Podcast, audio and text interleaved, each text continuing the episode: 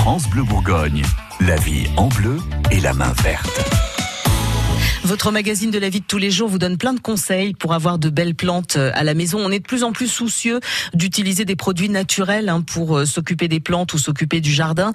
Gilles Sonnet, vous êtes notre expert en plantes. Quand on se fait un petit café, on ne jette surtout pas le marc de café. Ben non, et puis en plus on a de plus en plus de gens qui utilisent maintenant des cafetières euh, presque comme dans les bistrots. Euh, c'est très très en vogue en ce moment et du coup on a des, petits euh, tampons là de marc de café qui sont très utiles pour mettre dans la terre. En fait, c'est un fertilisant naturel donc c'est bien.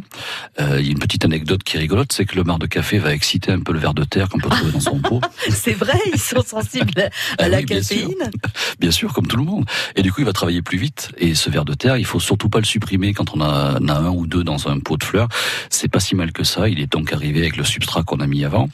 Euh, mais par contre, il travaille bien le ver de terre. Il a, ce gros avantage d'aérer la terre, de faire un petit labour interne, etc. Donc c'est bénéfique pour euh, pour le pot de fleurs. Euh, mais il est comme nous, on lui met pas du déca. Hein. Non, non, non, on va lui mettre euh, le, café qu'on boit. Ouais, Le, vrai café qu'on boit, il n'y a, a, pas de problème. Euh, après le déca, j'ai pas, je ne sais pas s'il y a une nuance entre le décaféine. Non, je crois qu'il y a pas. mal de cochonneries. On, décaféine le café avec un certain nombre de produits euh, pas terribles, me semble-t-il. Ouais, donc on va éviter, on, va boire du café. Et puis ensuite, le, le, café, ça va apporter euh, également de l'azote et du potassium. Donc ça fait un engrais naturel qui est, qui est réel et qui est vraiment bénéfique pour les plantes. Donc plutôt que de le jeter, on va s'en resservir pour, euh, pour exciter le ver de terre et nourrir la plante. Alors je sais qu'il y a certains cafés dijonnais qui proposent à ses clients de temps en temps de venir récupérer du marc de café.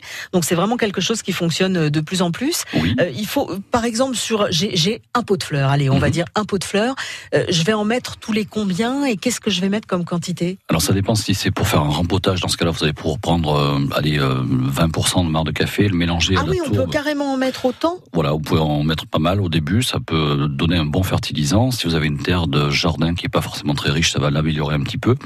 Et puis ensuite, pour en mettre un petit peu par dessus, sur le dessus de la terre, ça peut s'étaler également. C'est un anti-nuisible pour tout ce qui est limaces et escargots, ça va les faire fuir en fait. Mais il y a des gens qui mettent aussi des sachets de thé. C'est, ça va être pareil ou c'est moins efficace que le café C'est moins efficace quand même. Le café est beaucoup plus reconnu que, que le, le, sachet de thé. D'accord. Donc le café, on va le mettre juste sur le dessus, si c'est vraiment. Euh, ça évite aux limaces et aux escargots de venir manger la plante en fait, parce qu'ils vont pas aimer du tout euh, le café. Contrairement au ver de terre. Contrairement au ver de terre, ça c'est vraiment une blague. Mais on y a pourtant cru, hein, ces histoires de ver de terre euh, à, à Gilles Sonnet. Mais si, si. Hein, de toute façon, le marc de café, c'est très efficace dans les plantes. Donc n'hésitez pas à garder votre marc, si vous avez des plantes évidemment, si vous n'en avez pas, mais vous pouvez peut-être le proposer euh, à un voisin qui aurait un jardin. Merci Gilles Sonnet dont les conseils sont à retrouver sur euh, francebleu.fr.